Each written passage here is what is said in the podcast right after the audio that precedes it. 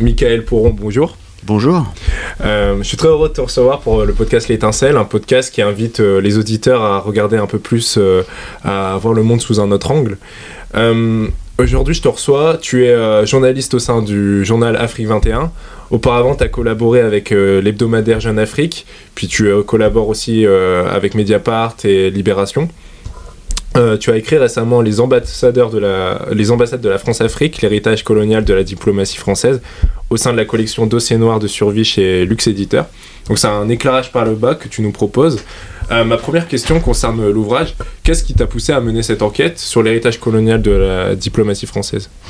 Alors, euh, en fait, t'es pas le premier à me poser cette question et, et souvent je, je, réponds par une anecdote assez simple qui est que moi je viens d'un village où, euh, en France, euh, où euh, le racisme, les questions de, colonialité, les questions, toutes ces questions n'existent pas. Elles, existent en fait quelque part, elles existent dans les, dans les comportements, dans les choses, etc. Mais en fait, on n'en parle pas et finalement, on n'y fait pas vraiment attention, etc. Et, euh, euh, et, et, après, euh, mon parcours étant journaliste, je me suis intéressé à la base sur à, au, ce que j'appelais moi les conflits de basse intensité. Donc je suis allé d'abord au Vietnam, etc. Et puis après, je suis arrivé en Afrique. Et en Afrique, de par mon travail, quand tu es journaliste français, que tu vas bosser dans les pays étrangers, en général, tu as des contacts avec la diplomatie française. Ça dépend des pays, c'est-à-dire les, pays les plus chauds, évidemment, tu te mets presque sous leur protection. C'est-à-dire que t'es pas, disons qu'ils savent que tu es là et que s'il y a un gros problème, après euh, il y a toute la, machine diplomatique qui se met en route euh, pour essayer de te sortir de ce problème. Mais euh, sur l'Afrique, j'avais pas trop de problèmes, mais par contre j'ai côtoyé beaucoup de, de diplomates français dans les pays dans lesquels je suis allé. Donc au départ c'était le Sénégal, ensuite c'était l'Ouganda, ensuite c'était l'Angola, ensuite c'était euh, d'autres pays de ce qu'on appelle l'ancien euh, euh, l'ancien territoire colonial etc et là, je me suis rendu compte que par rapport à ce que j'avais vu moi dans mes autres voyages, dans d'autres continents, qu'il y avait un comportement, en tout cas une manière d'être, qui était plutôt décomplexée et plutôt euh, plutôt plutôt étrange en fait parce que encore une fois j'avais pas je mettais pas les mots dessus je je, je comprenais pas vraiment euh, euh, est-ce qu'on parle de, de quoi on parle? Pourquoi pourquoi j'ai eu ce ce malaise en fait? Ce malaise face à ce comportement. Et donc c'est en me questionnant sur ce malaise et puis après m'est arrivé des affaires quelques affaires, mais des affaires qui sont pas spécialement franco-africaines, qui sont d'ailleurs plutôt franco-françaises, euh, qui sont des affaires finalement de harcèlement au sein des chancelleries, harcèlement sexuel, harcèlement moral, etc. Et ma première affaire que je sors, c'est en 2018 sur un ambassadeur en Centrafrique qui a une plainte aux fesses pour harcèlement sexuel. Et donc je commence à enquêter dessus et je sors l'affaire. Et je me dis, bon, c'est une affaire euh, franco-française euh, d'harcèlement dans une administration française, il y en a plein d'autres, euh, etc. Et puis j'ai une deuxième affaire sous le coude qui, qui va mettre du temps à sortir, parce que je crois que je l'ai sorti en 2020 ou 2021, qui est celle de l'ambassadeur de France en, en, Côte d'Ivoire. je la sors à Mediapart et l'ambassadeur est rappelé, et donc voilà. Et donc euh, aujourd'hui on dit euh, c'est le tombeur de l'ambassadeur de France euh, en Côte d'Ivoire. Mais globalement je tiens quand même ça fait deux affaires en Afrique sur mon territoire entre guillemets. Mon territoire c'est-à-dire le, lieu où je, travaille tous les jours, sur lequel j'enquête, sur lequel je pour lequel je m'intéresse et tout. Et en même temps ça correspond aussi à ce que j'ai vu. Et donc c'est les premières pages du livre où je raconte euh, cette scène qui n'était pas du coup sur un territoire euh, anciennement euh, colonisé, qui était l'Angola, mais ces jeunes diplomates qui se lâchent. comportement décomplexé. comportement décomplexé, où je raconte qui, qui, vomissent, etc. Et dans une boîte de nuit, etc. Enfin bon, c'est un comportement assez. En fait, j'ai t'as le droit d'être expatrié et de faire la fête et, euh, comment dire d'aller en boîte de nuit puis euh, peut-être euh, d'être malade et de vomir dans une boîte de nuit c'est une chose le problème c'est que ces gens-là quand même représentent la France c'est-à-dire qu'en fait ils ont quelque part une autorité une autorité assez symbolique qui est qui représente les Français à l'étranger. Et donc là, je me suis dit, il y a un problème. Il y a un problème, c'est que il se permettrait probablement pas ça euh, à New York, euh, probablement pas euh, dans d'autres pays, mais par contre dans les, dans les anciennes colonies françaises en Afrique, ils ont tendance quand même à oublier qu'ils ne sont pas en territoire français, qu'ils ne sont pas aux États-Unis, qu'ils ne sont pas... Bref, pourquoi Pourquoi ils se permettent ça en Afrique? Et petit à petit, j'ai eu beaucoup de signalements, etc., suite à mes premières enquêtes et mes premières révélations.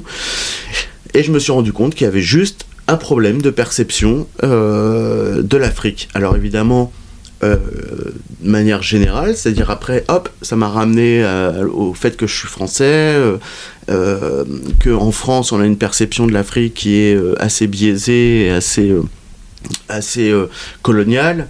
Euh, mais euh, du coup, moi, j'ai dit, ok, donc là, j'ai lu beaucoup, etc. J'ai rencontré beaucoup, j'ai rencontré beaucoup de gens, Françoise Vergès et beaucoup d'autres chercheurs, etc. Et puis à un moment donné, je me suis dit, ok, c'est un fait, les Français, on a un, une vision, une perception de l'Afrique coloniale qui n'est pas décolonisée, en fait, dans nos esprits, dans notre manière de faire. Mais du coup, quid euh, de ceux qui nous représentent.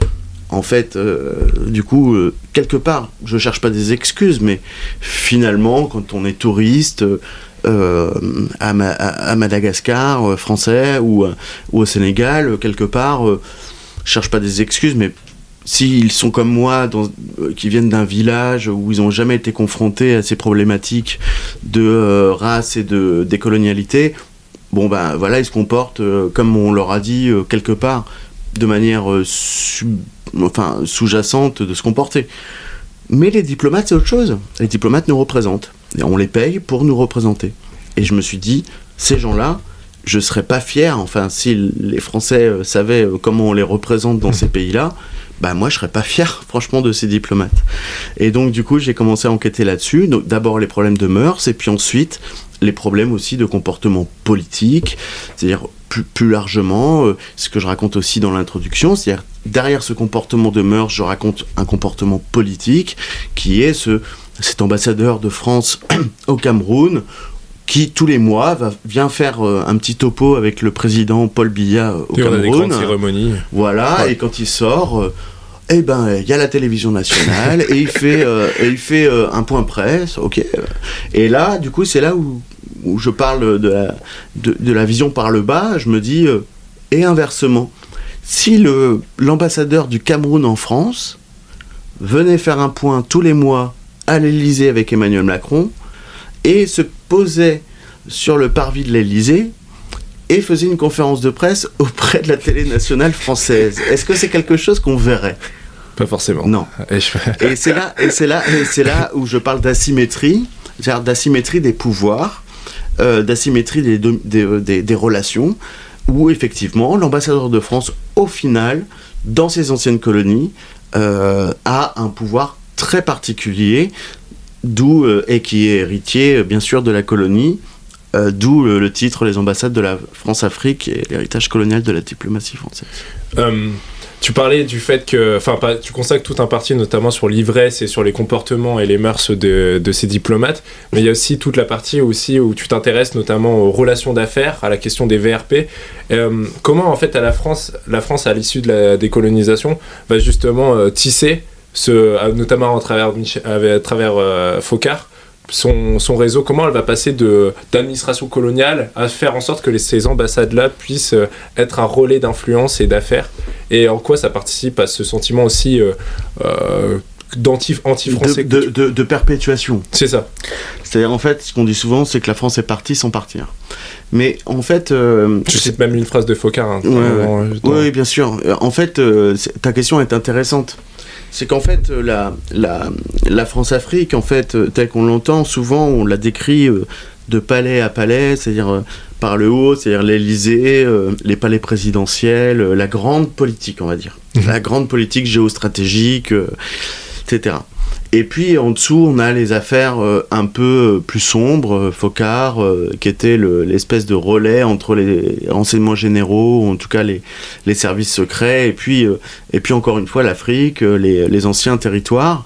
C'est-à-dire qu'en 1960, tu as les indépendances de l'Afrique, qui sont pas vraiment des indépendances euh, euh, comme on l'entend, c'est-à-dire qu'elles se font euh, de manière négociée, et puis on place à la tête de ces pays les pays clés, Gabon, c'est encore le cas aujourd'hui, Congo, Sénégal, etc. On place des gens finalement qui sont plutôt pro-français, euh, Côte d'Ivoire, euh, etc. Au fouet de Boigny, d'ailleurs, ne voulait même pas de la décolonisation. Euh, Sangor était un, pro-français. était, oui, oui, il y a une belle exposition à Quai Branly. chers auditeurs, allez le voir, mais y aller, y aller, faut, faut avoir un peu de critique aussi sur sur ce personnage qui est un, très beau poète, mais qui est un homme de la France-Afrique. Et donc, Focard va s'atteler à à, essayer de garder euh, une certaine influence de la France dans ces territoires.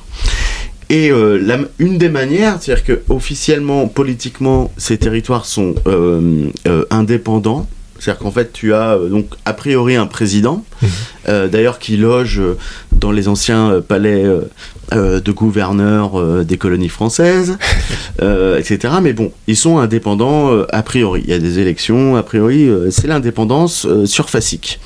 Et, euh, et en fait, euh, il y a une manière aussi euh, de garder ce, cette influence, c'est l'économie. Et on se, on se rend compte à travers certaines affaires, notamment les affaires très connues comme Elf au Gabon, etc., que finalement l'intérêt français n'était pas tant politique. Il était politique, bien sûr, parce que sur la scène internationale, si la France existe encore comme grande nation internationale, c'est parce qu'elle a de l'influence sur ces territoires. Mais il y avait cette notion économique. Et euh, au départ, euh, c'est euh, très insidieux.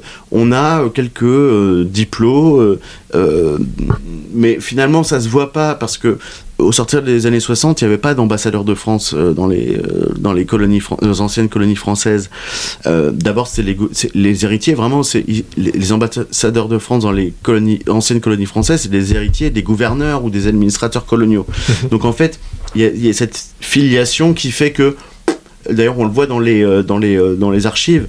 C'est-à-dire qu'en fait, on change juste le, le, nom, en fait. Euh, monsieur l'administrateur, et puis après, c'est monsieur l'ambassadeur. Monsieur le représentant, et ensuite monsieur l'ambassadeur. Et en fait, du coup, eux vont s'atteler à faire en sorte que les intérêts français économiques perdurent. et donc, en fait, moi, ce que je, je les appelle comme des. C'est des. C'est des. finalement, c'est euh, c'est des VRP, c'est la, c'est la finalité. C'est-à-dire qu'il y a une politique euh, décidée à Paris, puis eux, euh, finalement, sont là pour l'appliquer. Bon, alors ça, ça marche dans les années 60, 70, on, se souvient de toutes les affaires, Bocassa, les diamants, enfin voilà. Puis même plus récemment, tu as parlé aussi, il me semble, sur Afrique 21 aussi, de Peranco et... J'y allais, donc voilà, et on se dit, ça va se terminer, et en fait, ça se termine pas. C'est-à-dire qu'en fait, ces intérêts sont toujours, euh, jusqu'à même plus que récemment que Peranco. Peranco, euh, c'est donc un pétrolier français euh, qui a toujours ses affaires au Gabon, qui a racheté notamment les, les puits de pétrole de Total qui appartenaient avant à Elf. Enfin, on est dans une vraie continuité. mais jusqu'à très récemment, en Ouganda, en Ouganda, toute la polémique autour d'ICOP, ce fameux oléoduc et ce fameux forage de pétrole en Ouganda qui va qui va certainement détruire la nature et, le parc naturel là-bas, bref, a été soutenu par l'ambassade de France. Donc en fait, on a des ambassadeurs qui sont là pour euh, préserver, soutenir, voire euh, proposer euh, des solutions aux acteurs économiques français de continuer à piller ou en tout cas avoir des intérêts dans, cette, dans cette partie de l'Afrique, etc. Et, il s'est passé un truc, c'est que cette diplomatie euh, parallèle dont on ne parlait pas, donc on a parlé de Focard, etc., mais à un moment donné, on a parlé de diplomatie économique. Alors ça, c'est hyper intéressant parce que euh, quand on parle de diplomatie, normalement, la diplomatie, c'est d'abord de la politique. C'est-à-dire, c'est comment un pays est représenté et comment il se représente auprès des autorités euh, d'un pays dans lequel il est missionné. En tout cas, dans lequel il a un représentant. Et puis, on parle de diplomatie culturelle. Alors là, on commence à se dire, c'est quoi la diplomatie culturelle? Euh, Bon, ok. Donc en France, on comprend, c'est la francophonie, c'est-à-dire c'est la langue française, à travers un tas, moi j'appelle ça les métastases euh, de la, diplomatie, donc l'Institut français, euh, l'AFD, l'Agence française de développement, enfin il y en a un paquet. Et puis, d'un seul coup, on a entendu, il y a la diplomatie militaire, donc là, mon collègue euh, Rémi Carayol euh, sur euh, Barkhane pourra en dire plus que moi, mais et puis d'un seul coup, on a aussi la diplomatie économique. Qu'est-ce que c'est la diplomatie économique? Bah c'est ça en fait. C'est ces fameux diplomates qui vont œuvrer pour stabiliser, voire augmenter les parts de marché des acteurs économiques français en Afrique. Et qu'est-ce qu'ils font? Sur ces territoires africains bah, Ils profitent bien sûr de leur comment dire histoire euh, française en Afrique. Et euh, aujourd'hui, c'est quasiment euh, systématique, c'est- c'est-à-dire que ceux qui ont été diplomates, ambassadeurs de France euh, dans, certains, dans certains de ces pays, comme en Côte d'Ivoire, etc., ils font ce qu'on voilà, ce qu'on appelle du pantouflage. Et le pantouflage, c'est quoi? Bah, En fait, c'est CMA, CGM qui embauche l'ancien ambassadeur de France en Côte d'Ivoire pour privilégier ses euh, entrées auprès du pouvoir ivoirien euh, pour avoir accès aux ports. Et on sait que enfin, les ports, c'est une importance stratégique pour euh, tout, euh, tout transporteur maritime. Voilà, c'est le, effectivement, c'est une partie à laquelle, enfin, je consacre une partie là-dessus sur le pantouflage. Et en Afrique, c'est spécifique parce que évidemment, ils ont leurs entrées faciles en fait. Et donc ça, c'est aussi l'une des causes en fait de ce sentiment qui, euh, qui est créé, puisque en fait le fait que aujourd'hui euh, des, euh, les ambassadeurs, les diplomates soient en réalité des VRP sur, sur la partie économique, ça empêche aussi l'économie en fait de se développer en, dans certains, enfin, dans les pays des anciennes colonies. Alors je sais pas si ça empêche parce que en fait quelque part euh, il y a si s'ils le font et qu'ils continuent de le faire c'est qu'il y a aussi une, une- une certaine euh, acceptation locale par rapport à ça. Et moi je parle souvent de euh, finalement de d'alliances stratégiques entre les élites. C'est-à-dire que les élites africaines qui ont des intérêts avec la France, ils ont tout intérêt à ce que tout ça se perdure. Donc j'essaie d'être équilibré, de dire euh, que euh, la France joue son jeu, qui est son jeu d'influence, euh, etc., comme l'Angleterre, les États-Unis, etc.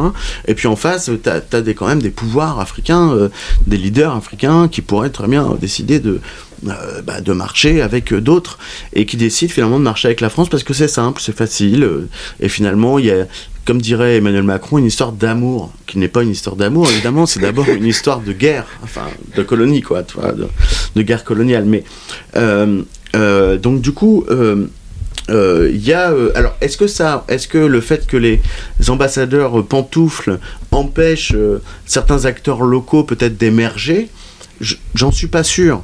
En tout cas, en tout cas, ça fait partie des freins. Voilà, on est, euh, on est dans, un, dans un environnement où si tu, euh, euh, d'ailleurs, jusqu'à très bas, c'est-à-dire quand, quand tu discutes, moi je raconte l'histoire d'un cuistot euh, qui est donc embauché au consul, au consulat de Côte d'Ivoire, et donc lui il a été viré comme, enfin voilà, il a été viré avec, comme un malpropre.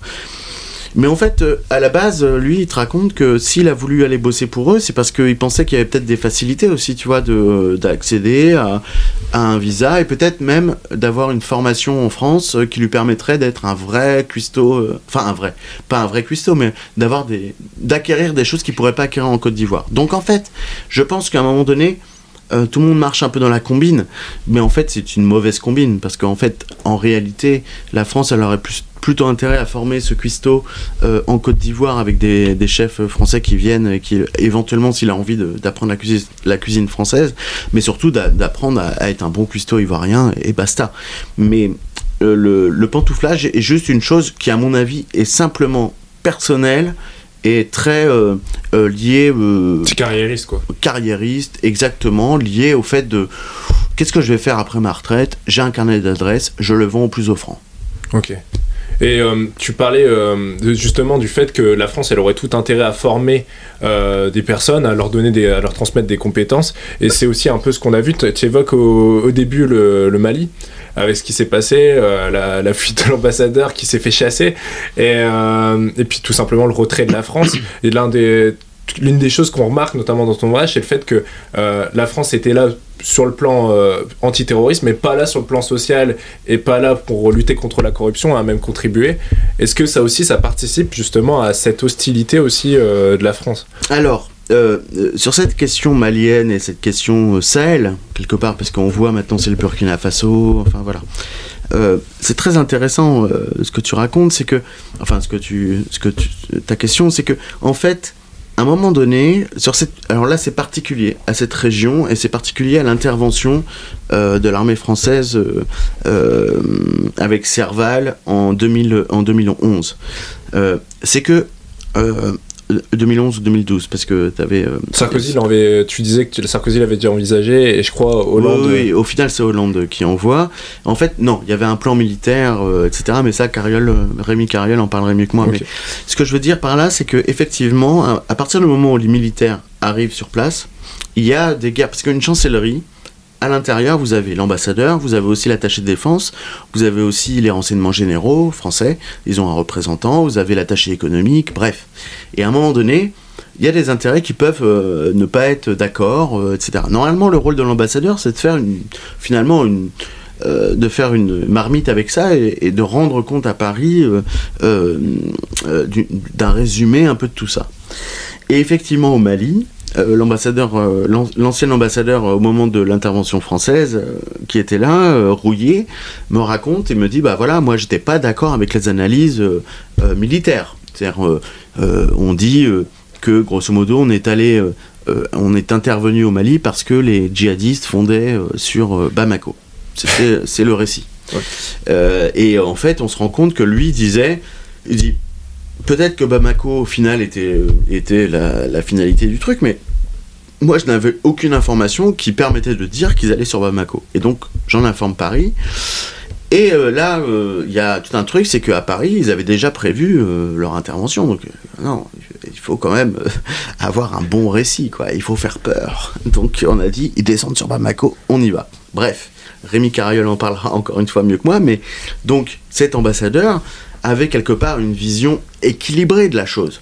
Il disait euh, simplement, je ne suis pas d'accord avec les militaires. Les militaires sont arrivés, et d'un seul coup on est arrivé à un basculement où euh, la diplomatie politique, c'est-à-dire cette diplomatie qui peut euh, justement juger, euh, sous-peser, dire euh, voilà, il y a des besoins dans l'État, euh, ce n'est pas qu'une question militaire, c'est une question sociale aussi. Enfin, en tout cas, avoir un discours un peu à peu près équilibré sur la situation du pays se fait complètement évincer, rouillé et viré, et on met à la place Gilles Huberson, qui est un proche des militaires et donc du coup qui va épouser totalement la cause militaire et qui ne va rien faire d'autre. J'ai une anecdote comme ça où une, une volontaire internationale qui s'occupait des droits de l'homme vient le voir et lui dit voilà, moi je, je travaille sur les questions de droits de l'homme et sur les questions euh, de développement. Et euh, Gilles Huberson lui dit on s'en fout, ce n'est pas le plus important.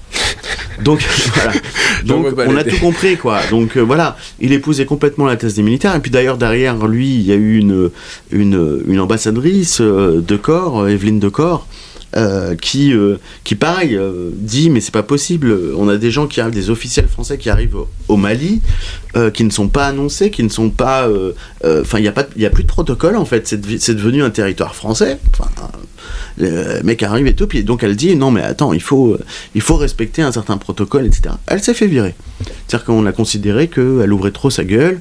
Et donc on a dit, ben en fait non. en fait aujourd'hui c'est les militaires qui font, qui font la loi. Et on lui a dit, enfin dans la presse, c'est sorti qu'elle avait des problèmes avec les militaires. Elle n'avait pas de problème avec les militaires. Le truc, c'est qu'elle a dit aux militaires en privé que il fallait respecter un certain protocole et ensuite euh, les militaires n'étaient pas contents, ils l'ont sorti, euh, ils ont fait fuiter et elle s'est fait virer. Et très largement sur le Mali, à un moment donné, la France a viré tous les coopérants, euh, tous les gens qui bossaient sur l'État, qui essayaient de, grosso modo, de faire en sorte que l'État existe encore, alors que la diplomatie militaire euh, disait non, il faut d'abord tuer les djihadistes. Ben, en fait, on a vu ce que ça a donné. C'est-à-dire qu'en fait, on a eu un État défaillant avec un, un président euh, IBK, euh, Ibrahim Boubacar Keïta, qui s'est fait renverser par des militaires, qui était l'homme de la France mais qui ne tenait pas la route. Enfin voilà, on a mis de côté complètement toutes les autres questions. Il y en a d'autres qui sont partis du, Quai d'Orsay depuis qui, qui, le disent, Nicolas Normand, Laurent Bigot, etc., qui disent clairement que le problème était certes militaire à, un moment, mais à un moment donné, c'était pas la seule question. La question était aussi l'État. Donc c'est là où normalement la diplomatie française, culturelle, économique, etc., aurait dû jouer un rôle. Elle n'a pas joué un rôle, elle a été euh, complètement euh, euh, dépassée par la diplomatie militaire. Mais là, là, il n'y a pas aussi une sorte de perte de puissance parce que tu parlais au début euh, ben, du, de l'ouvrage, notamment avec cette capacité que la France elle a de faire et défaire un peu les, les dirigeants. Par exemple, euh, quand il y a eu Laurent Gbagbo et l'affaire avec Ouattara aussi, cette capacité de la France à placer, puisqu'au final Ouattara était un peu aussi poussé par euh, la diplomatie française. comment ça se fait que justement il y a une sorte de un peu de perte de puissance, on a l'impression de cette capacité c'est ta capacité à la France de se projeter, ou en tout cas de le faire dans le bon sens, de se projeter dans le bon sens pour... Euh, Alors oui, il y a deux questions dans ta, dans ta question, entre guillemets. la première question, c'est est-ce que, est que la France est en perte de puissance? Bon, euh, moi je suis pas complètement d'accord avec... Euh, enfin, je veux dire, ceux qui disent oui, je ne m'inscris pas totalement là-dedans. C'est-à-dire que je pense qu'effectivement, ils perdent un petit peu sur certains terrains, mais continuent d'exister euh, sur beaucoup d'autres terrains. Euh, d'ailleurs, on le voit, euh, Emmanuel Macron va faire une tournée en Afrique. Il va aller où? Il va aller au Gabon, au Congo. Enfin bref. Il a reçu à Paris Mahamat Idriss Déby Etno, le fils du président qui a été tué. Enfin bref, on est quand même dans une perpétuation de la chose France-africaine. Donc je, je, je pense pas. Après, euh, il y a quelques pays, le Burkina, le Mali, mais c'est intéressant parce que finalement, c'est deux pays qui historiquement euh, ont toujours eu pas mal de recul euh, avec, avec la France. Le Mali, Modibo Keïta, Burkina Faso, Sankara, etc. Mhm. On est quand même dans des pays qui ont, voilà, qui ont une espèce de, de vision historique du panafricanisme et de la souveraineté et du décolonial assez importante en fait. donc je pense que c'est pas anodin en fait de, marquer le, de mettre les marqueurs sur euh, sur l'histoire de ces pays par rapport à la France. Euh, maintenant, euh, donc la perte d'influence et puis l'autre question que, que, tu, que, tu, me posais était pourquoi pourquoi ils perdent cette influence, c'est ça? C'est ça. Alors, en fait, par exemple, si on prend sur le cas du Mali, justement, on parlait du fait qu'il y avait des enjeux économiques et sociaux. La France aurait pu, avait peut-être tout intérêt justement à, à accompagner le Mali sur ses enjeux socio-économiques et, elle l'a pas fait quoi. Non, elle l'a pas fait parce que justement, euh, tu as mis le point euh, intéressant sur le côté économique. Au Mali, il n'y a pas d'intérêt économique de la France en fait. En fait, euh, les intérêts économiques sont au Niger, c'est l'uranium. au Mali, il n'y a quasiment pas d'intérêt économique. Il y a de l'or, il y a tout ça, mais en fait, c'est même pas des Français qui l'exploitent, tu vois. Même avant l'intervention française. Donc en fait, il n'y avait pas vraiment d'enjeu économique. Je pense que c'était plus un enjeu euh, d'influence régionale. Euh, plutôt politique. Un peu symbolique, quoi. Un peu symbolique. Euh, et donc, du coup, il n'y a pas euh, d'enjeu économique, donc ils se font, ils se font bouter du, du, Mali. Et encore une fois, historiquement, le Mali de Modibo Keïta était déjà très anti-français, etc. Enfin, anti-français, en tout cas, pour la souveraineté et donc contre les impérialismes, et notamment français. ce qui n'était pas le cas de Léopold Sédar Sangor à l'époque. donc, on voit très bien les, les jeux d'alliance. Euh, et puis au, Burkina Faso, c'est pareil. Il y a très peu d'intérêts économiques. Aujourd'hui, euh, les mines d'or qui sont exploitées, la plupart c'est des Canadiens qui les exploitent, euh, et donc c'est pas des Français. Mais il y avait cette fameuse opération Sabre qui persistait au, au, Burkina euh, et, on a vu d'ailleurs euh, les manifestations, elles ne se sont pas dirigées vers euh, l'opération Sabre, elles se sont dirigées directement vers l'ambassade. Parce que l'ambassade de France finalement représente quelque chose. Elle représente finalement une pérennité, une perpétuation du pouvoir colonial. Et donc du coup, les gens, quand ils ont un truc contre la France, ils vont taper, ils vont envoyer des cailloux sur l'ambassade de France. Donc économiquement, ils n'avaient pas trop d'intérêt sur ces pays. Euh, et encore une fois, des pays qui historiquement avaient d'ailleurs rompu avec, euh, avec la France.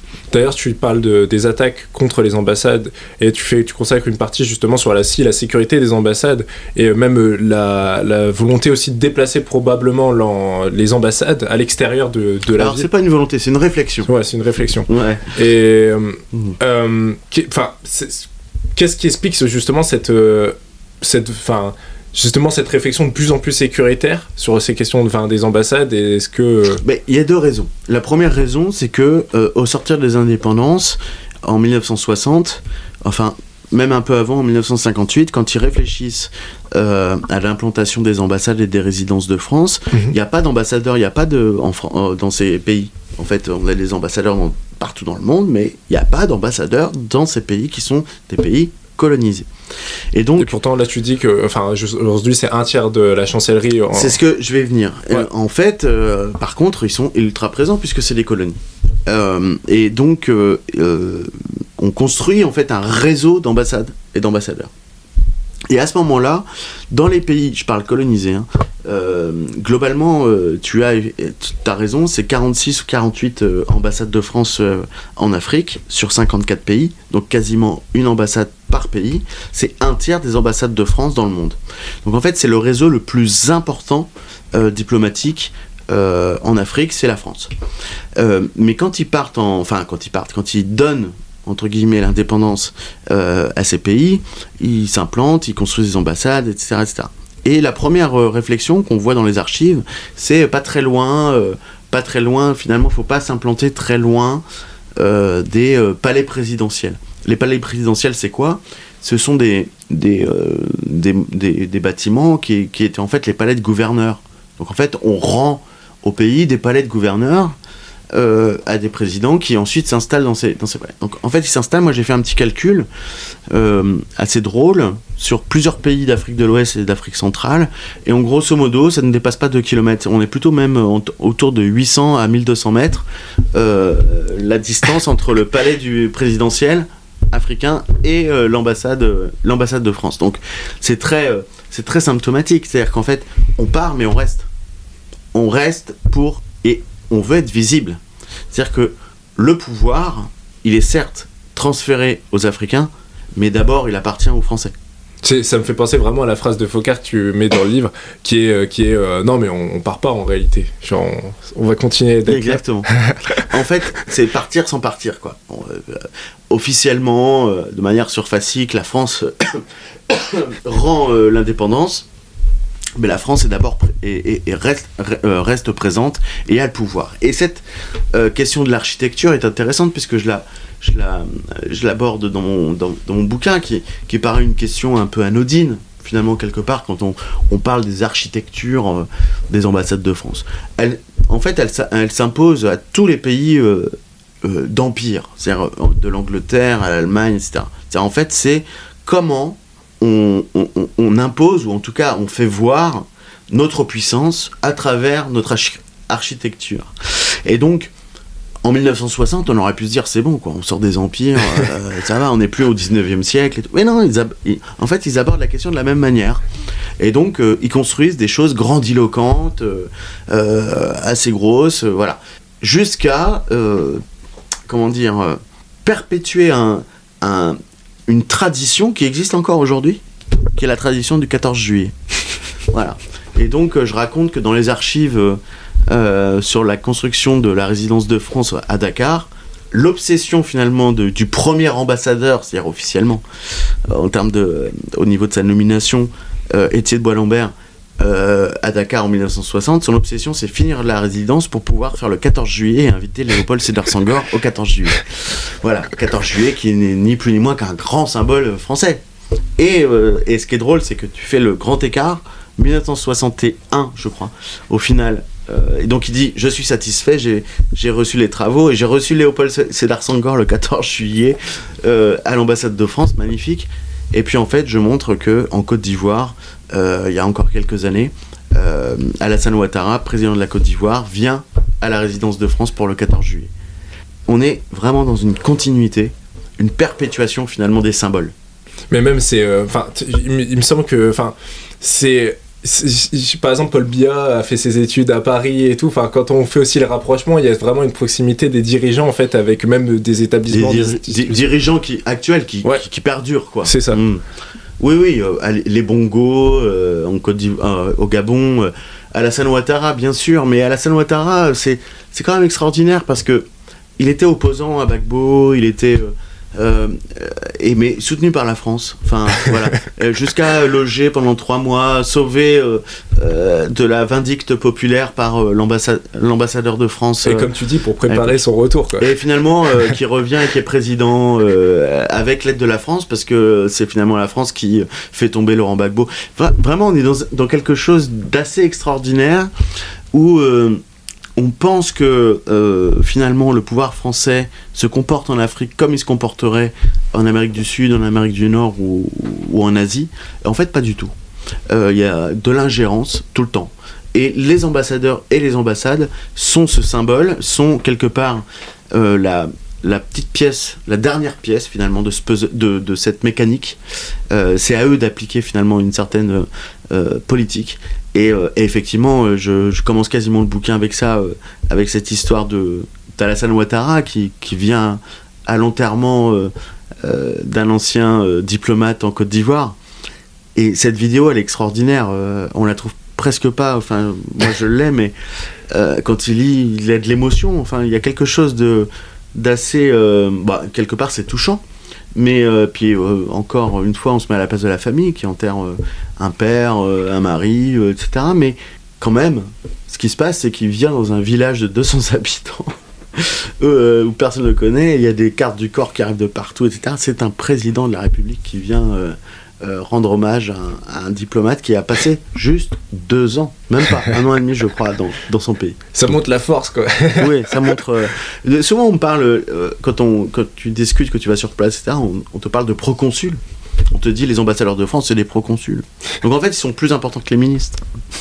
Tu, euh, tu parlais euh, tout à l'heure, tu as commencé à parler un peu des, des visas. Et euh, il y a vraiment une. Enfin, la quatrième partie de ton ouvrage, elle est. C'est vraiment. Tu, tu commences à mener vraiment une enquête approfondie sur justement cette privatisation des visas.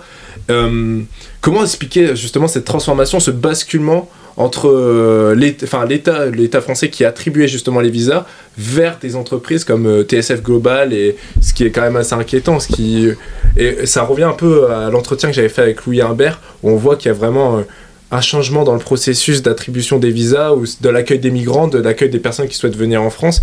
Euh, euh, avec les hotspots, avec justement cette euh, privatisation de plus en plus excessive. Comment, euh, comment expliquer justement ce basculement en fait? Alors, je ne sais pas si je peux l'expliquer, en tout cas, je peux le situer. Ok. C'est-à-dire qu'en fait, alors, d'ailleurs, j'ai eu pas mal de questions, mais pourquoi d'un seul coup avoir toute une partie sur, le, sur les visas? Dans, votre, dans votre livre C'est vrai que ça paraît un peu incongru. Euh, là, je sors du champ politique, euh, d'un seul coup, je m'intéresse à quelque chose de très pragmatique, euh, qui est la délivrance de visas. Euh, la première chose, c'est que, quand je, je réponds à ça, c'est que, en fait, la délivrance des visas, c'est le, c'est vraiment un point de, de contact très direct entre la diplomatie française et les gens du pays dans lequel ils sont.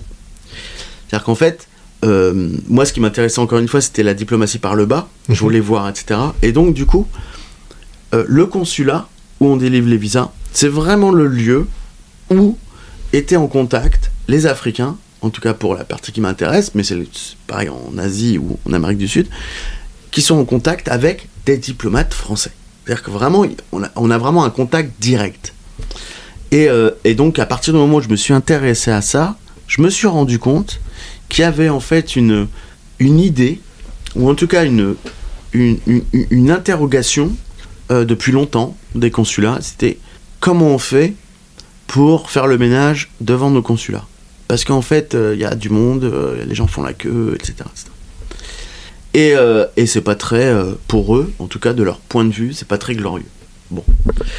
Et le côté privatisé, bah, du coup, c'est le moyen de finalement reculer ce contact direct euh, avec euh, les gens qui. euh, Et alors en Afrique, c'est particulier parce que on a quand même, ils le disent eux-mêmes, une relation d'histoire, une relation d'amour, euh, etc. Et ils décident quand même de reculer au plus possible leur contact Pas s'en occuper quoi. et de pas s'en occuper. et même, je dirais même plus, pas s'en occuper, mais si possible, même euh, euh, mettre des barrières successives. Donc, tu as la première barrière qui est géographique. comment euh, je, je vais en France, etc. On connaît tous les drames avec la Méditerranée. Et puis tu as une barrière finalement politique, ou en tout cas économique. Et donc on va commencer à mettre des, choses des, dans, les conditions, dans les conditionnalités pour avoir un visa, c'est-à-dire euh, avoir euh, tant d'argent, pouvoir euh, vivre en France pour tant de temps, enfin des choses assez incroyables qui n'existent pas dans d'autres pays. Et puis à un moment donné, ça suffit pas. Donc du coup, en mettant une société intermédiaire, c'est encore mieux. C'est-à-dire qu'en fait, on met un écran supplémentaire, tu vois.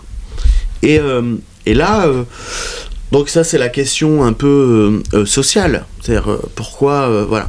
Et ensuite, bah, il y a une question économique. C'est que euh, le visa est euh, le seul service euh, qui fait rentrer de l'argent au ministère des Affaires étrangères. Tout le reste, le ministère des Affaires étrangères, ce n'est que de la dépense pour la, voilà, pour faire de l'influence, etc. Mais la question des visas fait rentrer de l'argent. Et donc faire rentrer de l'argent, mais jusqu'à ce que, avant que ce soit privatisé, avec de la dépense, c'est-à-dire des salariés qui étaient là, qui, qui, euh, comment dire, regardaient les dossiers, etc. Et puis là, hop, on privatise et on choisit, magnifique, euh, pas comme les Anglais. Je vais revenir après euh, en deux secondes, mais on choisit de faire peser le coût de ces sociétés aux demandeurs. Donc on fait finalement une pierre deux coups. Avec ces sociétés prestataires, d'une part, on ajoute un écran, c'est-à-dire qu'on peut plus euh, se retourner vers le consulat, mais on se retourne vers cette société qui dit c'est le consulat qui décide. Enfin voilà, grosso modo, il sait plus où se retourner. Euh, et en plus, on gagne de l'argent. Magnifique. Donc euh, finalement, ils ont fait une pierre deux coups avec ça. Les Anglais ont fait différemment. Les Anglais, eux, ils font un appel d'offres au niveau national, c'est-à-dire international même. Ils disent voilà, nos consulats dans le monde vont utiliser une société et c'est le ministère des Affaires étrangères qui va payer la société pour un service. La France a dit non. Elle dit ce sera ambassade par ambassade et elle décide de faire payer les services aux demandeurs. Donc évidemment, euh, le prix du visa qui a euh, jusqu'en 2020, je crois, était 60 euros pour le prix visa euh, Schengen, Ah, euh, augmenté, qui, est ma- ouais. qui est maintenant passé à 80. Mhm. Euh, on lui rajoute les prix de, de, de- de dossiers de ces entreprises. Et glo- globalement, ça double à peu près son. ça- donc, le salaire moyen dans la plupart des pays, c'est 50 euros. hein. 50 à so- à 100 euros à peu près. Il faut économiser. là. Donc euh, voilà, ne serait-ce que pour euh, faire une demande de visa aujourd'hui, c'est quasiment un à deux salaires euh, par mois, enfin mensuel, euh, pour faire une demande. Donc voilà, et puis ces, ces entreprises euh, ont prospéré, ont gagné beaucoup d'argent, euh, elles ont gagné beaucoup d'argent euh, sur le dos des demandeurs, et donc les- le dos des plus pauvres. Il faut juste euh, le préciser. Elles sont milliardaires, euh, enfin voilà, je le raconte dans mon livre. Et elles sont même décorées par la France, c'est-à-dire euh, les patrons, euh, bravo, etc., pour votre service rendu. voilà. Donc c'est un arrangement, si tu veux, euh, politique, d'une part. Enfin, en tout cas, c'est un arrangement qui sert une problématique politique et qui en plus rapporte de l'argent. Et qui enlève du coup une charge pour les, les ambassades. Ils disent ah, c'est- maintenant c'est plus. Ça gagne, et ben, du coup, ils enlèvent des gens et Ouais. donc du coup, ils gagnent de l'argent. C'est-à-dire que je, je rentre là-dedans aussi la charge, euh, comment dire, du, du- du temps de travail, si tu veux. Mais du coup, ça a posé aussi des problèmes aussi de des problématiques aussi. euh, par, par exemple, avec Louis Humbert, on avait parlé aussi du traçage euh, des migrants, des, Dernière des- chose, qui sont- ouais. des, des données personnelles, etc. Ouais. Et ça pose aussi des- d'autres problématiques aussi. euh, Quelqu'un qui souhaite venir en France, etc., qui a tout intérêt à venir en France parce qu'il a sa famille ou tout simplement pour trouver un travail, pour avoir une autre vie. Ou simplement euh, faire des études de qualité, Voilà, de, de haut Ouais. vol, etc. Hmm Et ça pose aussi des, des problématiques de données personnelles, de traçage en fait. Ah bah c'est, non seulement c'est une problématique, mais en plus c'est très flou. C'est-à-dire que c'est très euh, aujourd'hui. euh, donc ça c'est la dernière partie vraiment, et j'ai pas pu aller tellement plus loin dans mon enquête parce que évidemment ils répondent pas ou ils répondent par des par des communiqués euh, très très laconiques. On, on Mais- gère bien. voilà. Mais en gros, ces entreprises euh, savent tout de toi. Tu arrives, ils ont tes empreintes digitales, tes coordonnées bancaires, ta carte, euh, si t'as une carte bleue, ta carte bleue, euh, ton adresse, euh, ton visage, bien sûr, donc le facial. Bref, ils ont tout de toi. Eux disent, on, euh, ce ne- ce n'est que provisoire, on transfère ensuite directement au serveur français France Visa. Ce qui pose déjà aussi un problème. Ça fait fou, fou, comme ça. Bah, et puis Ça fait un changement. France Visa, qu'est-ce qu'ils en font? Bon, voilà. Ça, c'est une question que j'aborde pas parce que je peux pas, euh, j'ai pas pu enquêter dessus. J'ai demandé plusieurs fois. J'ai- demandé, j'ai fait un certain nombre de demandes de reportage euh, à France Visa à Nantes en disant, ben moi, je veux voir ce centre. C'est là où sont stockées a priori toutes les données des demandeurs de visa. Moi, je vais y aller. C'est quand même, euh, enfin, hallucinant. C'est un, c'est un service, enfin, c'est public. Je veux dire, c'est l'argent public. Ça devrait être accessible. Et ça concerne des milliers de personnes chaque année. Ah, des millions. Ouais. Des millions de personnes, parce que les demandeurs africains, c'est 4 millions, mais sur le monde, c'est 8 millions. Donc, en fait, et on m'a jamais autorisé à aller voir France Visa. Donc là, il y a une, à Nantes, il y a une structure qui s'appelle France Visa, avec des serveurs immenses qui stockent les données personnelles des gens. Bon, ça, c'est l'affaire de, la France. Elle veut stocker les données personnelles de ceux qui viennent chez eux. Chez lui, ok. Mais il y a ces sociétés intermédiaires au milieu qui se vantent. Euh, vous allez sur le site internet de VFS Global, qui est donc le plus gros prestataire euh, de visa dans le monde, et qui tous les jours euh, met à jour son compteur en disant nous en sommes à 800 millions de, euh, d'enregistrements, etc., etc. C'est 800 millions, 1 milliard de données personnelles. Empreinte digitale, le visage, l'adresse, Et on sait que c'est une mine Les comptes bancaires. Ouais. c'est une mine d'or. On sait qu'aujourd'hui, la plupart des entreprises dans le monde font du, font du business avec ces données personnelles. Facebook et compagnie. ouais. Bien sûr, les GAFAM, etc. On sait que c'est ça leur richesse, en fait. Et eux te disent, on garde pas. Mais qui va voir s'ils gardent pas? J'ai demandé à la France. La France, elle dit, en fait, on n'a pas les moyens d'avoir un audit. euh. Donc au final, euh, ils sont censés, hein, c'est dans le contrat, hein, ils sont censés faire deux audits par an.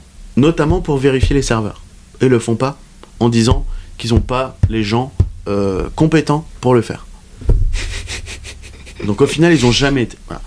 Et quand tu discutes avec des gens de la sécurité, tu vas dans des grands salons, tu sais, euh, euh, le Millipol, par exemple, à Paris, truc de l'armée, enfin, de, de la défense, etc. Bon, bref, tu discutes avec des, des professionnels, tu te fais passer pour euh, un touriste, et puis tu discutes avec des professionnels, ils te disent, mais, euh, mais en fait, euh, voilà, en fait, les mecs, ils, te disent, ouais, bon, les, les portes dérobées pour récupérer les données, enfin, voilà. En fait, clairement, clairement, leur richesse, elle est là.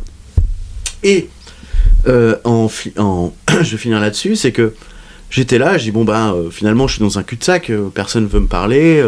Je me dis euh, bon ben voilà, je ne peux que supposer que ces données personnelles peuvent, peuvent avoir un intérêt financier. Et en fait en Afrique du Sud, alors il y a deux choses. D'abord je tombe sur un truc sur l'Afrique du Sud, et en Afrique du Sud, VFS Global euh, est présent, et en Afrique du Sud ils utilisent justement ces données pour euh, tracer les migrants. Donc ça, là, c'est vraiment euh, ce qui est envisagé, même avec la loi asile-immigration, la, la nouvelle monture. euh, Possiblement. Ouais. En tout cas, ces sociétés sont en- euh, techniquement en capacité de le faire. Et elles anticipent évidemment leur business.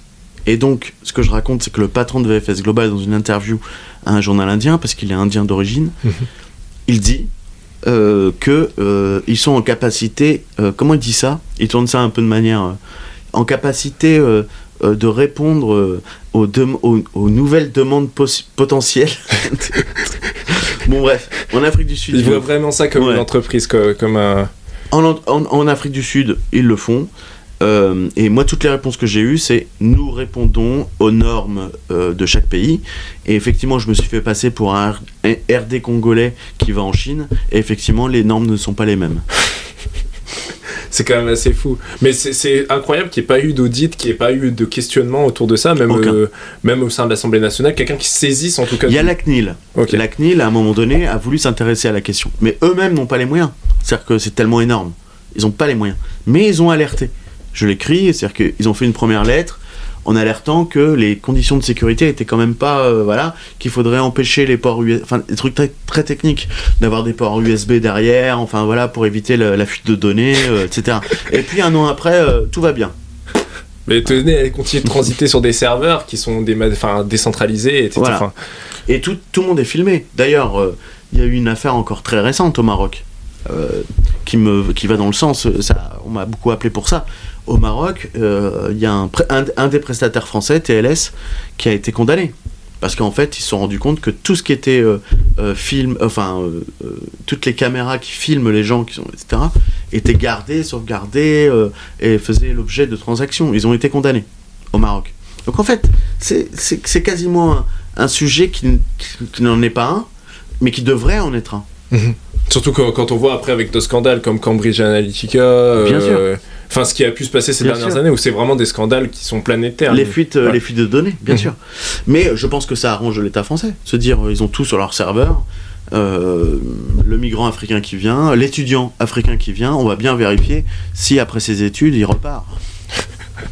Et Ouais. s'il repart pas, il aura un drone qui arrivera et qui lui dira euh, Vous n'êtes pas parti. Et encore déjà, faudrait qu'ils viennent parce qu'il y a les trois, les qui sont des 3000 euros et tout. Oui, je et puis, et puis je donne. euh, oui, oui, puis même euh, dans la, dans la politique, hein, euh, c'est une politique qui ne dit pas son nom, parce qu'évidemment, j'ai- retrouvé aucune trace écrite, euh, mais dans les chiffres, c'est assez éloquent. Euh, un étudiant chinois, enfin, les étudiants chinois, c'est 8% de, de, de refus en Chine. Euh, en Afrique, en moyenne, c'est 34%, Ouais. 33%. Voilà. Et certains pays, c'est C'est 50%. démesuré comparé. Donc on est dans, un, dans une politique euh, claire de- de- d'empêcher euh, les Africains de venir. J'avais une dernière question, euh, Michael, par rapport. euh, parce que dans ton ouvrage, il y a aussi euh, un aspect qui est, euh, enfin, qui est intriguant, c'est aussi un peu cette montée des tensions, notamment au sein du Quai d'Orsay, qui. Qui euh, notamment tu, tu conclus avec ça, avec le fait que justement en supprimant l'ENA, euh, enfin en supprimant l'ENA, en transformant l'ENA, Mm. Emmanuel Macron euh, dissout le corps diplomatique. Est-ce que ça marque aussi peut-être quelque chose, un autre rapport en- dans les relations entre la France et l'Afrique, euh, cette, euh, bah, cette suppression du corps diplomatique, parce que ça aussi, ça soulève des tensions avec le Quai d'Orsay, avec les diplomates qui se trouvent euh, là-bas. En tout cas, moi je pose la question. Euh, donc c'est en conclusion du livre. Effectivement, je pose la question. Je dis bon, ok, j'ai raconté toutes mes anecdotes. Il est bien gentil le journaliste. Ça, il a enquêté. Il soulève quelque chose quand même qui est un peu salaud, dégueulasse, voire euh, voire systémique. Mais euh, pourquoi? J'ai pas vraiment. Enfin, ah, évidemment, je j'explique quand même cet héritage colonial. Mais aujourd'hui. Mais ça fait qu'il y a beaucoup d'éléments en plus. Voilà. Mais aujourd'hui, 62 ans après, euh, et puis euh, je suis tombé vraiment par hasard sur cette étude d'un. Je pense même qu'il était stagiaire, j'en sais rien. de- de- D'un d'un mec de Sciences Po qui a fait une petite étude sur le profil, euh, le profil des ambassadeurs en fait. Et donc il dit, bah, le profil des ambassadeurs, voilà, il s'appelle Jean-Jacques, il est blanc, il a 52 ans, et il a fait. Je- voilà. Grosso modo, c'est ça. Et donc je dis, bah, il y a quand même peut-être un problème aussi. C'est-à-dire que la, question du, profil des ambassadeurs, des gens qui nous représentent, finalement, ne représente pas vraiment une société. Euh, en tout cas, ils ne sont pas euh, représentatifs de la société française. Euh, et donc, quand j'ai vu cette... alors, c'était au moment où le livre n'était pas encore sorti, mais il allait sortir, et je vois cette dissolution, se disant, du corps diplomatique. Et je dis, bah, ouais, carrément, allons-y, euh, foutons un grand coup de pied euh, dans la, fourmilière et euh, changeons les choses, quoi. Mais en fait, il, il a rien changé. Tout ce qu'il a fait, c'est juste de dire, maintenant, quand tu fais l'ENA mais que tu te diriges pas vers la diplomatie, tu peux ensuite revenir dans la diplomatie. Enfin bref, il ouvre des portes. Mais C'est du globalement, pantouflage au sein Ouais, de la il a rien, publique, ouais. Non, en fait, en réalité, il a rien changé. C'est-à-dire que je pense que dans, on en reparle dans 10 ans, on se donne rendez-vous dans 10 ans. Euh, je pense que le pareil, profil ouais. de l'ambassadeur sera à peu près le même. Il y aura peut-être un peu plus de diversité entre guillemets dans les profils, mais globalement, on va se retrouver toujours avec les mêmes. En fait, euh, je pense qu'il a cette loi était plutôt euh, pour euh, faciliter. D'ailleurs, on l'a vu derrière parce qu'il a nommé beaucoup de gens proches de lui, Macron. Donc, je pense que c'était plutôt une une réforme pour lui permettre de, de, de remercier un certain nombre de, gens autour de lui qui n'étaient pas du tout dans le, dans le, dans, dans le, dans le truc. Mais donc, euh, donc évidemment, les diplomates se sont dit Ah, le corps diplomatique, c'est fini, etc. Bon, pff, ils se En battent. vrai, il y a eu- c'était la première fois qu'ils réellement ils se sont mis en grève, quoi. Ils se sont Ouais. manifestés. C'était Magnifique. assez- ouais. magnifique, magnifique. Et je sais pas si on grève pour la retraite, mais en tout cas, On les voit pas souvent. on les voit pas truc. trop. Ouais. Ouais. Non, non, pour défendre leurs euh, leurs privilèges, euh, c'est clair. Euh, on est, non, on est dans un, dans un, dans un système. Moi, je veux pas trop m'étendre là-dessus, mais on est quand même néanmoins. Alors, euh, j'adore cette phrase euh, d'un ambassadeur euh, que je que j'interroge et que et que j'ai fait tomber d'ailleurs, donc il m'en voulait pas trop quand même. Le tombeur. je l'ai fait un peu tomber, etc. Mais il voulait me rencontrer. Et donc il était, euh, donc quand euh, on se voit, il me dit rendez-vous euh, dans tel café, un café corse dans Paris. Et euh, il me dit ouais, je dis voilà ça, je- j'espère que je vais pas me faire dessouder. Et, euh, et on devait se parler tous les deux euh, suite à une affaire que j'avais sortie qui l'avait mis euh, à mal. Et, et donc, en fait, il arrive avec sa femme. Alors, déjà, je me dis, bon. pff, et et j'avais, je peux, je peux te dire, j'avais un dossier énorme sur sa femme. Donc, je savais à peu près toute sa femme. Mais je l'ai jamais sorti, c'est leur vie privée, ça ne me regarde pas. Donc, euh, quelque part, euh, mais je dis quand même, euh, il est gonflé, il vient avec sa femme et tout. Donc lui il était persuadé d'avoir euh, été la victime d'un d'un complot interne au Quai d'Orsay, euh, etc. Donc il voulait, en fait, au final, il voulait connaître ma source. Donc euh, je dis bah non, ça sera pas la source. Et puis sa femme insistait. Et pendant ce temps-là, elle buvait beaucoup, elle buvait beaucoup, beaucoup de vin. Bref, euh, à la fin de la discussion, elle était saoule quoi. Et euh, et là, à un moment donné, ça m'a énervé. J'ai regardé et j'ai dit écoutez, euh, vous vous m'agacez. Soit on parle euh, clairement des choses, soit euh, on est là, vous voulez juste savoir quelle est ma source. Et je regarde sa femme et je lui dis écoutez madame, euh, avec tout le respect que j'ai pour vous, euh, j'ai beaucoup de choses sur vous et je, je les ai pas sorties, ça m'intéresse pas. C'est votre vie privée. Elle était outrée. Mais comment ça se fait Et je lui dis, mais madame, vous êtes quand même la femme d'un ambassadeur qui travaille dans une ambassade, qui est au contact d'un certain nombre de gens. Vous n'avez pas une fonction officielle, parce qu'il n'y a pas de fonction officielle pour la femme d'ambassadeur, Mm. mais vous êtes euh, marié à quelqu'un qui a une fonction officielle, etc. Et lui me sort ça, c'est pour tout ça pour en arriver là. Euh, il me sort ça, il me dit, oh, vous savez, nous ne sommes que des petits fonctionnaires. Et là, j'ai regardé, j'ai fait, bah non, non, vous êtes des hauts fonctionnaires déjà. C'est déjà votre titre. Voilà, exactement. Et vous représentez rien de moins que la France. Donc euh, voilà. Donc voilà, euh, le mec comment il a voulu euh, dédramatiser les choses en disant je ne suis qu'un petit fonctionnaire. Ben non. Voilà. Et je pense que les auditeurs, justement, en lisant les ambassades de la France-Afrique, verront que, que n'en est rien. C'est pas des petits, euh, des Non, petits non, fonctionnaires. Pas du tout. Et surtout pas dans les anciennes colonies françaises. Merci beaucoup, Michael. Merci beaucoup Samuel.